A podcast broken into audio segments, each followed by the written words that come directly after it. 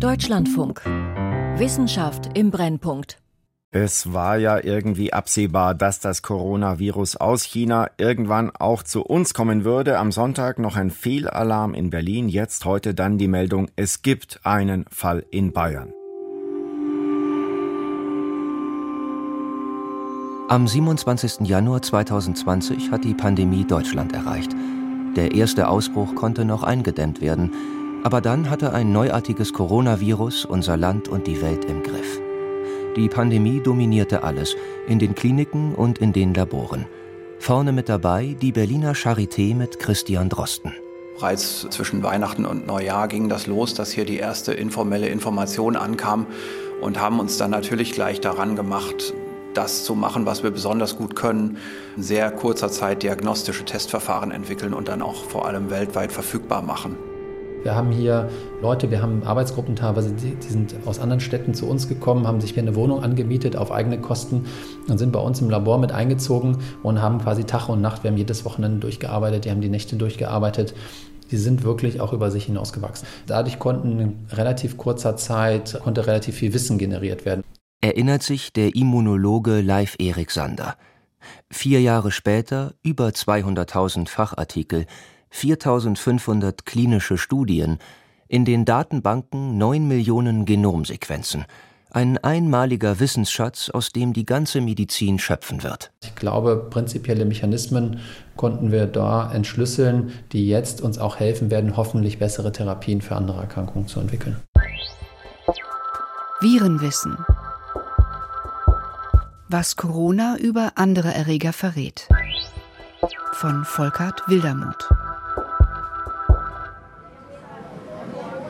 SARS-CoV-2. Noch nie zuvor wurde ein Virus so genau unter die Lupe genommen. Aber Corona ist kein Gesundheitsnotstand mehr. Jetzt stellt sich die Frage, was steckt in den Bergen von Erkenntnissen eigentlich noch so alles drin? Werden wir bald auch ganz andere Krankheiten besser behandeln warten hier vielleicht auch echte Durchbrüche? Charité, Campus Mitte. Antworten soll ein Besuch an der Charité liefern, eine der Hochburgen der Forschung in der Pandemie. Das Gelände ist eine ruhige Insel in Berlins Zentrum. Wilhelminische Backsteingebäude und ein 80er-Jahre-Hochhaus. Christian Drosten leitet hier das Institut für Virologie der Charité, ein kleines Gebäude in einem versteckten Winkel zwischen den großen Kliniken. Hallo. Ja, Christian, hallo, mit der 2020 stapelten sich überall auf den Fluren große Briefumschläge, mit denen Material für die ersten von der Weltgesundheitsorganisation zertifizierten PCR-Tests in alle Welt verschickt wurde.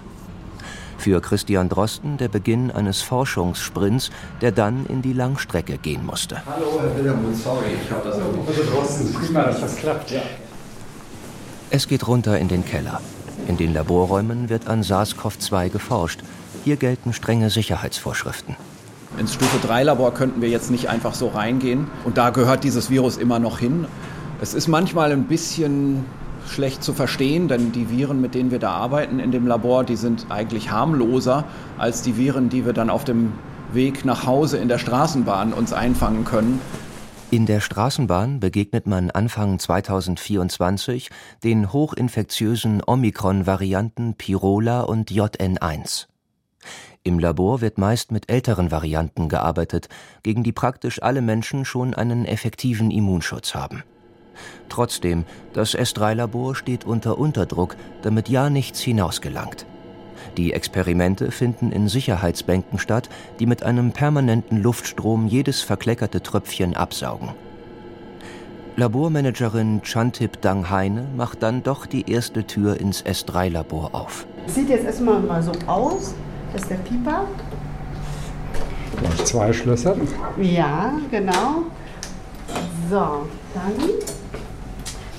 Jetzt ist hier so eine Bank. Ja, also wir müssen uns für die Vorbereitung immer ziemlich einpacken. Zwei Paar Handschuhe, Gummistiefel, einen wasserdichten Anzug. Ersten Handschuh verkleben, Ärmelschoner, zweiten Handschuh verkleben. Alles sorgfältig und genau nach der laminierten Vorschrift. Am Ende setzt Shantip Dang Heine die grüne Respiratorhaube auf, die ihren ganzen Kopf umschließt. Durch das große Plexiglasfenster ist sie kaum mehr zu erkennen. Eine Akkueinheit an einem dicken Gürtel drückt Luft in die Haube. So, und dann teste ich das System und schalte erstmal an. Jetzt. Wie lange kann man denn mit so einer Haube auf arbeiten? Man sollte nicht länger als jetzt drei bis vier Stunden erarbeiten, weil dann schon man eine gewisse Pause braucht. Diese, also es ist schon auch eine Geräuschkulisse, die man hat in der Haube. So, und jetzt ist eigentlich, bin ich bereit fürs S3. Ich müsste kurz rein. Hier also wird wirklich jedes Detail von SARS-CoV-2 erforscht. Manches ist Spezialwissen für Virologen, anderes auch relevant für die Klinik. Für Menschen, die mit Covid auf der Intensivstation landen oder mit Grippe, der Influenza. Wir haben sicherlich ein ganz neues Verständnis bekommen, wo eigentlich der Unterschied zwischen Influenza und diesem neuen Coronavirus liegt. Um es mal so ganz eingängig zu sagen, dieses Influenza-Virus, das kommt in den Zellstoffwechsel ganz plötzlich wie ein Überfall. Und das muss die gesamte Abwehrarmada der Zelle lahmlegen durch spezifische Abwehrmoleküle, die es mitbringt. Das macht den Weg frei für Bakterien. Bei der Grippe sind sie oft das eigentliche Problem. Ist dagegen SARS-CoV-2 die Ursache der Lungenentzündung, spielen Bakterien kaum eine Rolle, sagt Christian Drosten. Das ist eher ein Virus, das sich einschleicht das also in der Zelle sich vermehrt, ohne dass die Zelle das überhaupt so richtig merkt. Und dass schon mehrere Generationen von Virus überhaupt entstanden sind, bevor das Immunsystem richtig aufwacht. So diese Wahrnehmung, das Virus ist schon überall, bevor die Immunreaktion überhaupt richtig zu Buche schlagen kann und das Virus stoppen kann. Und das ist schon eine ganz unterschiedliche Charakteristik.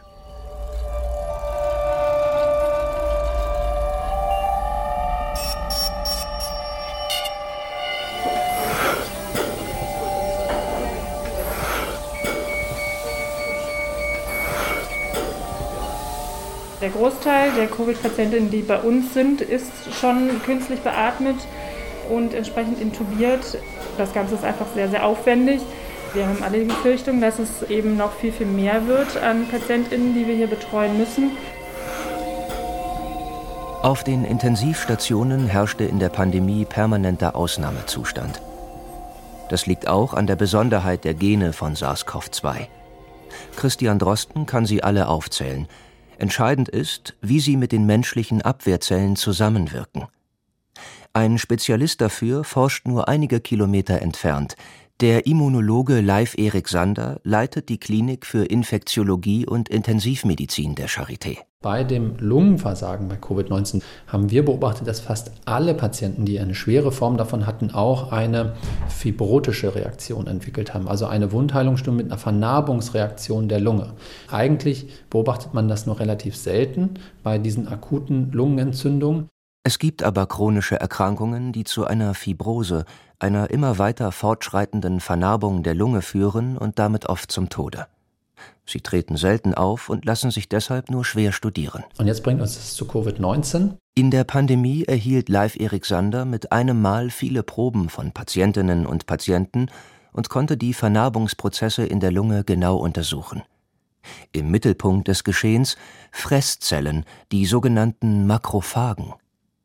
Die räumen alles ab, was beim Atmen so in die Lunge gerät, Staubpartikel oder auch Bakterien. Bei Corona entsorgen Makrophagen auch die Überreste infizierter Zellen und sondern Entzündungsstoffe ab. Das alles ist eigentlich eine wichtige Vorbereitung der Heilung. Nur auch sozusagen zu viel von einer guten Sache kann wieder schlecht sein. Und was wir sehen, es hört gar nicht auf. Es kommt immer mehr von diesen Monozyten und Makrophagen in die Lunge. Und das, glauben wir, führt dann zur Fibrose bei den Patienten. Die Idee, die wir daraus abgeleitet haben, ist, dass man diese Immunzellen vielleicht mit Medikamenten daran hindern könnte, in die Lunge zu kommen. Die Fresszellen folgen bei ihrer Invasion bestimmten Lockstoffen. Lockstoffen, die sich womöglich mit einem ursprünglich für die HIV-Behandlung entwickelten Medikament blockieren lassen. Dazu haben wir auch eine klinische Studie begonnen. Und wenn das funktioniert, hätte man die Hoffnung, dass dies auch für andere Erkrankungen anwendbar ist, bei denen die Lunge chronisch immer weiter vernarbt und wo eigentlich die Lungentransplantation das einzige ist, mit dem man den Patienten heilen könnte.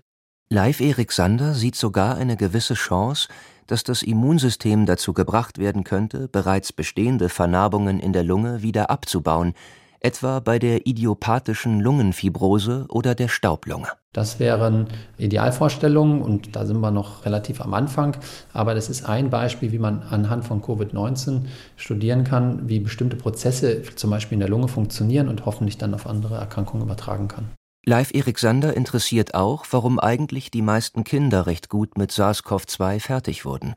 Offenbar findet ihr Immunsystem eine Balance – kann einerseits das Virus kontrollieren, schießt dabei aber auch nicht über das Ziel hinaus. Forschende an der Charité und in Afrika untersuchen, ob sich so eine Balance auch bei Erwachsenen und anderen Infektionen herstellen lässt. Da laufen auch gerade Studien, unter anderem auch in Afrika und auch bei uns hier, die das genau vergleichen wollen, zum Beispiel bei der Malaria. Ich glaube, das ist tatsächlich etwas, was wir, was wir mitnehmen können, was interessant ist. Wenn wir das gut verstehen, glaube ich, dann kann man vielleicht auch prophylaktische oder therapeutische Ansätze finden, die einfach dazu führen, dass man am Ende des Tages sich weniger krank fühlt und weniger Komplikationen entstehen.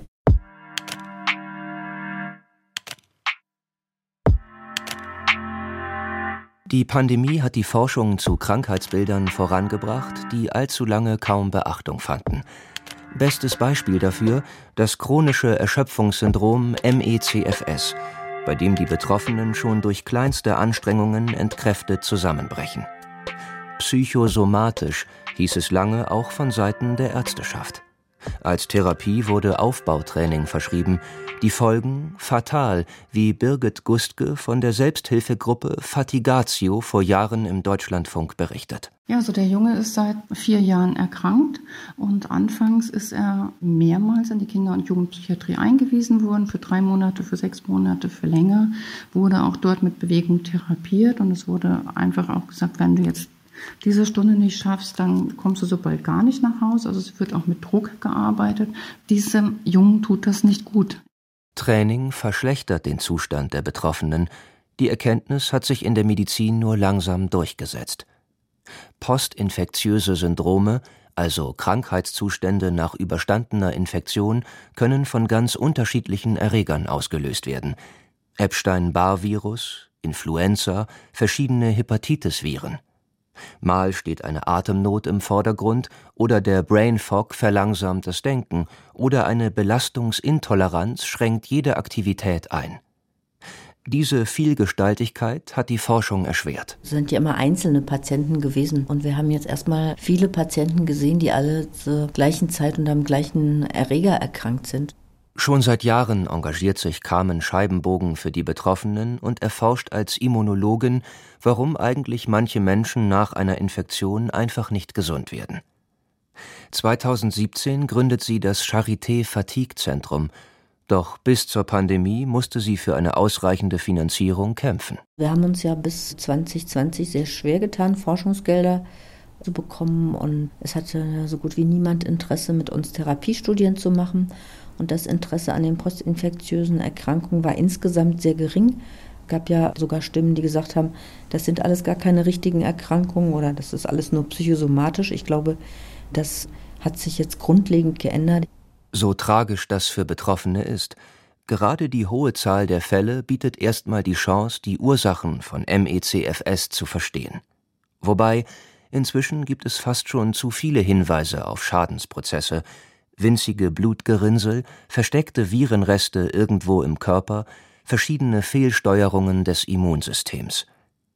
In Berlin erforscht Carmen Scheibenbogen Autoantikörper, die statt sich gegen SARS-CoV-2 zu richten, den eigenen Körper angreifen. Konkret gibt es Autoantikörper, die die Wirkung des Stresshormons Adrenalin stören und so vielleicht zu einer Belastungsintoleranz führen aber das ist eben nur ein auffälliger Befund bei Post-Covid unter vielen. Um wirklich zu klären, was ist jetzt am Ende krankheitsauslösend und krankheitsunterhaltend, brauchen wir wahrscheinlich Behandlungsstudien, wo wir dann wirklich sehen, welche Patienten sprechen auf welche Therapie an und welche Biomarker verändern sich dann Und welche Biomarker sagen uns vielleicht auch voraus, wer auf welche Behandlung anspricht. Wann ist da mit Ergebnissen zu rechnen? Da haben wir eine Studie für Immunadsorption gemacht bei der Untergruppe MICFS nach Covid und da haben wir auch schon gesehen, dass etwa zwei von drei Patienten ansprechen, dass es ihnen also vier Wochen nach der Immunadsorption besser geht. Das ist ein vorläufiger Eindruck. Die Studie läuft noch. An der Charité gibt es auch noch klinische Studien zur Sauerstoffhochdrucktherapie, zu Blutverdünnern und bestimmten Cortison-Varianten. Dank neu zugesagter Mittel können demnächst noch weitere Studien von deutschlandweit etwa 30 wissenschaftlichen Gruppen beginnen. Ergebnisse sollen 2024 und 2025 vorliegen. Profitieren könnten davon nicht nur Post-Covid-Betroffene, sondern auch Menschen, die aufgrund anderer Erreger mit ähnlichen Problemen zu kämpfen haben. In Berlin nehmen sie schon heute an den Studien teil. Also wir halten es für wichtig, dass man sich jetzt nicht nur auf Post-Covid fokussiert, sondern man sollte diese postinfektiösen Erkrankungen gemeinsam untersuchen. Natürlich hoffen wir, wenn wir Medikamente haben, die gegen bestimmte Symptome wirksam sind, dass das nicht nur für postinfektiöse Erkrankungen gilt, sondern dass das natürlich auch für andere Erkrankungen gelten können. Also zum Beispiel bei Tumorpatienten ist es ja auch oft so, dass sie an Fatigue leiden, an kognitiven Einschränkungen leiden. Das ist noch Zukunftsmusik, zeigt aber, dass die Erforschung von Corona weit über SARS-CoV-2-Infektion hinaus von Bedeutung ist. Die Pandemie hat lange übersehene Zusammenhänge ins Rampenlicht gerückt. Aktuell erscheinen Artikel über Long Flu, also die Nachwirkungen einer Grippeinfektion. Auch bei anderen Erregern wird neu über Langzeitfolgen nachgedacht. Epstein-Barr, Dengue, vielleicht auch Erkältungsviren wie Adeno- oder Rhinoviren. Wir gehen mal davon aus, dass das sehr viele unterschiedliche Viren sein können. Dass der gemeinsame Nenner einfach ist, dass es eine schwerere Infektion ist. Wir sehen also nicht nach einem Schnupfen solche Krankheitsbilder, aber es sind meistens doch Infektionen, die einen ziemlich krank gemacht haben, wie eben Covid oder eine Grippe.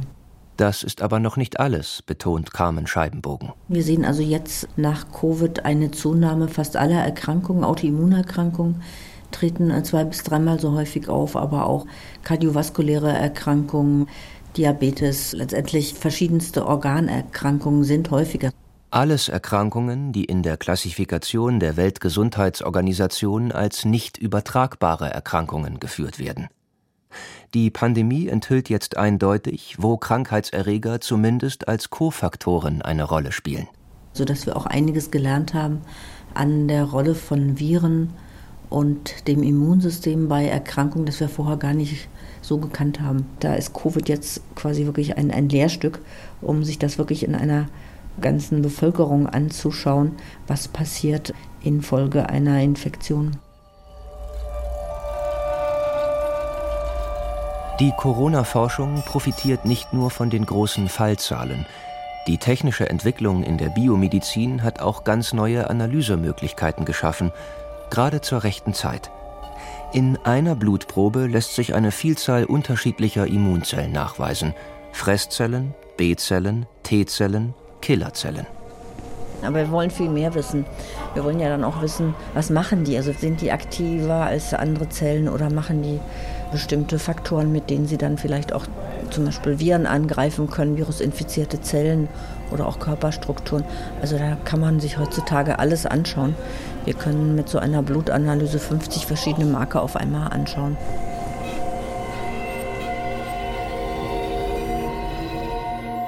Die Datenfülle lässt sich nur noch mit den Programmen der Bioinformatik bewältigen. Noch mehr Informationen pro Zelle fallen bei Live Erik Sander an. Das ist unser Labortrakt. Hallo, das ist meine Labormanagerin. Also insgesamt haben wir ungefähr 70 Leute, die jetzt hier in verschiedenen Arbeitsgruppen arbeiten in unserer Klinik.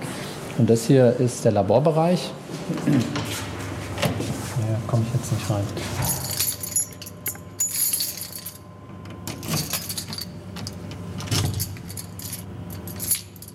Zu viele Schlüssel. Mhm.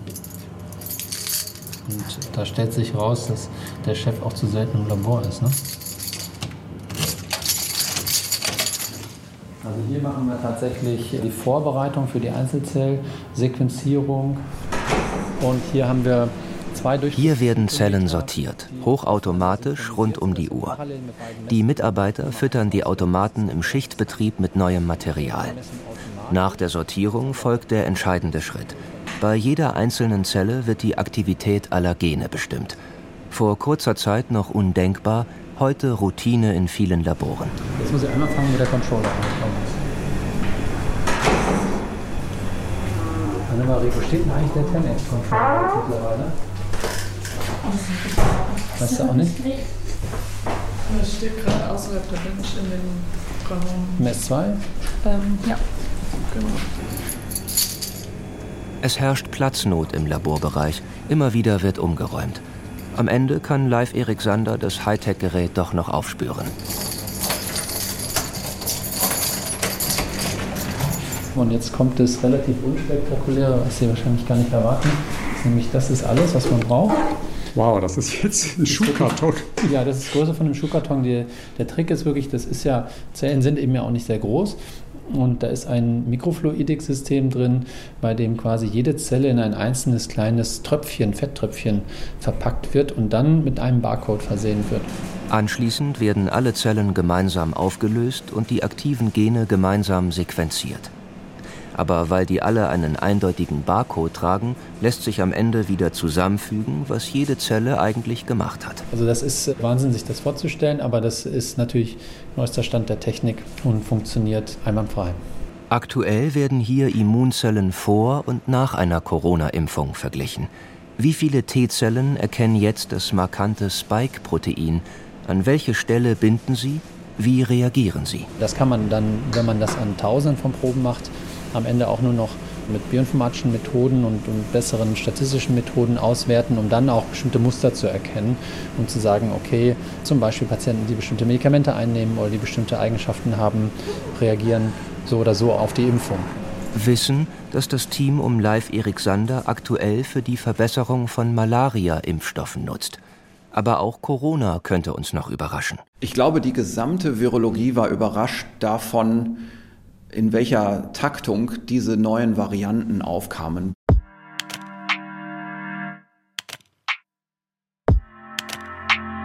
Zurück ans Institut für Virologie der Charité. Hier interessiert sich Christian Drosten für die Evolution von SARS-CoV-2. Im ersten Jahr der Pandemie, erzählt er, hatte sich das Virus praktisch nicht verändert. Und dann plötzlich kam diese Alpha-Variante und dann kamen ja so in so einem gewissen Takt immer neue Varianten. Und am Anfang waren wir immer wieder neu davon überrascht. Die gesamte Wissenschaftslandschaft, wir haben alle ein bisschen staunend dabei gestanden, weil wir ja gar keinen Vergleich hatten. Diese Prozesse waren bislang im Labor schwer nachzuvollziehen. Dort wird meist ein bestimmtes Virus isoliert und dann in großen Mengen herangezüchtet. Viel Material, das aber aus identischen Kopien besteht. In der Natur sind Viren aber Populationen. Eine Riesenwolke von Viren, die in diesen Tierreservoiren vorkommt. Das versuchen wir gerade im Labor nachzustellen. Dass wir also tatsächlich unsere Virusmutanten, unsere Virusvarianten, die wir im Labor untersuchen, diversifiziert untersuchen können. So wie auch in der Natur eine Population existiert die alle ein bisschen unterschiedlich sind. So wie alle Menschen auch alle ein bisschen unterschiedlich aussehen und nicht alle gleich. Und läuft das schon hier hinter diesen Türen? Wir machen dazu technische Vorbereitungsarbeiten, die ganz gut laufen, aber wir haben das bis jetzt noch nicht geschafft. Mit klassischen Methoden ist es immerhin gelungen zu verstehen, wie ein Fledermausvirus den Sprung auf den Menschen geschafft hat. Entscheidend die Form der Zacken in der Krone des Coronavirus. Diese Spike-Proteine binden auch an menschliche Zellen, aber um wirklich die Tür in ihr Inneres zu öffnen, müssen sie aktiviert werden. Das gelingt nur mit der sogenannten Furinspaltstelle. In der genomischen Virenwolke lag diese entscheidende Anpassung bereits vor, als sich die Möglichkeit zur Ansteckung eines Säugetiers bot, wahrscheinlich eines Marderhundes. In diesem Zwischenwirt konnte der Erreger weitere Anpassungen ansammeln, bis er als Wuhan-Virus praktisch die ganze Menschheit infizierte. Theoretisch könnten die Virologen Pandemieviren in Wartestellung mit dem neuen Wissen über die relevanten Mutationen aufspüren. Wir haben beispielsweise bei Untersuchungen hier an Fledermäusen in Europa gesehen, zwei Exemplare von Viren sind nur eine einzige Nukleinsäure-Mutation entfernt von so einer Furin-Spaltstelle. Und diese Mutation kann sehr leicht erworben werden. Und so stellen wir uns vor, muss das auch bei diesem SARS-2-Virus passiert sein. Sie haben gesagt, es gibt jetzt zwei Viren in Europa, die diese Vorbedingungen schon mitbringen. Muss man da genauer hingucken? Diese Mutation, die wir da gefunden haben, ist für das Virus kein Vorteil und darum wird sie in der Diversität und in dem Chaos dieser Viruspopulation auch wieder schnell verschwinden und es werden wieder neue auftauchen. Und wir haben hier eigentlich keinen epidemiologischen Notfall. Das ist sicherlich eine falsche Vorstellung, dass man sagen kann, wir schauen jetzt einfach überall ganz genau hin und dann finden wir die Viren so, wie sie gerade am Entstehen sind. Dann erwischen wir so im Prinzip die, die entstehende Pandemie Vielversprechender ist die Überwachung von Nutztieren, über die Viren aus dem Urwald letztlich den Menschen erreichen können. Veterinäre könnten regelmäßig Proben untersuchen, etwa von Marderhunden in China oder Kamelen in Arabien, die das verwandte MERS-Virus übertragen. Nur MERS schadet den Kamelen kaum, die Besitzer kümmert das Virus nicht. Wer also finanziert solche Überwachungsprogramme? Am Ende, so vermutet Christian Drosten, ist für das schnelle Erkennen einer nächsten Pandemie weniger Hightech-Forschung entscheidend als die Gesundheitsversorgung vor Ort. Und die Frage ist, wo? In welchem Krankenhaus? Wo wird der erste Arzt, die erste Ärztin sagen, das ist jetzt ungewöhnlich? Da muss man jetzt genauer hinschauen. Biomarker für besonders gefährdete Intensivpatienten Therapien für postinfektiöse Syndrome, Risikofaktoren für Zivilisationskrankheiten, neue Impfansätze für Malaria oder HIV, Erregerüberwachung im Abwasser. Die Pandemie hat der Forschung einen Schub gegeben, der in den nächsten Jahren auch auf Feldern abseits von Corona Fortschritte mit sich bringen wird. Mindestens genauso wichtig wie das gewonnene Wissen sind für Live Erik Sander aber auch die Veränderungen in der Forschung selbst, die in der Pandemie nötig, aber auch möglich geworden sind. Wie kann man auch relativ schnell einen Impfstoff entwickeln und auch schnell ein klinisches Studienprogramm abschließen? Das muss nicht immer 15 Jahre dauern. Und zu guter Letzt glaube ich tatsächlich die interdisziplinäre kollaborative Zusammenarbeit in großen Teams, um große Fragestellungen schnell beantworten zu können, ist, glaube ich, etwas, was ich hoffe, was auch hängen bleiben wird, was ja auch in Deutschland weiter Schule machen wird, wo man einfach sehen wird, da kommen wir schneller zu größeren und wichtigeren Ergebnissen, auch wenn man vielleicht persönlich dann mal zurückstehen muss. Das ist, glaube ich, etwas, was wir hoffentlich mitnehmen. Neue Erkenntnisse, neue Methoden, neue Forschungsstrukturen. Sie helfen auch bei der Vorbereitung auf einen möglichen nächsten Pandemieerreger.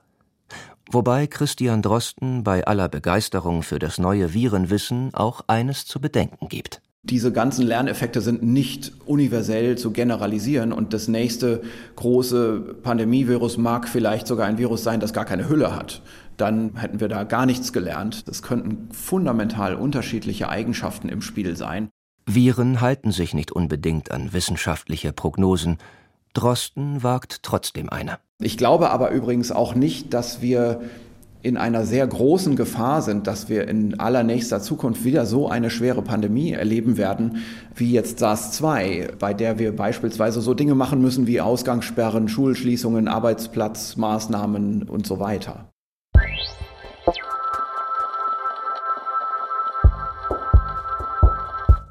Virenwissen.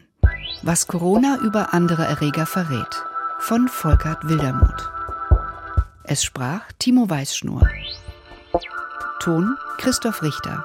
Regie Friederike Wigger. Redaktion Christiane Knoll. Produktion Deutschlandfunk 2024.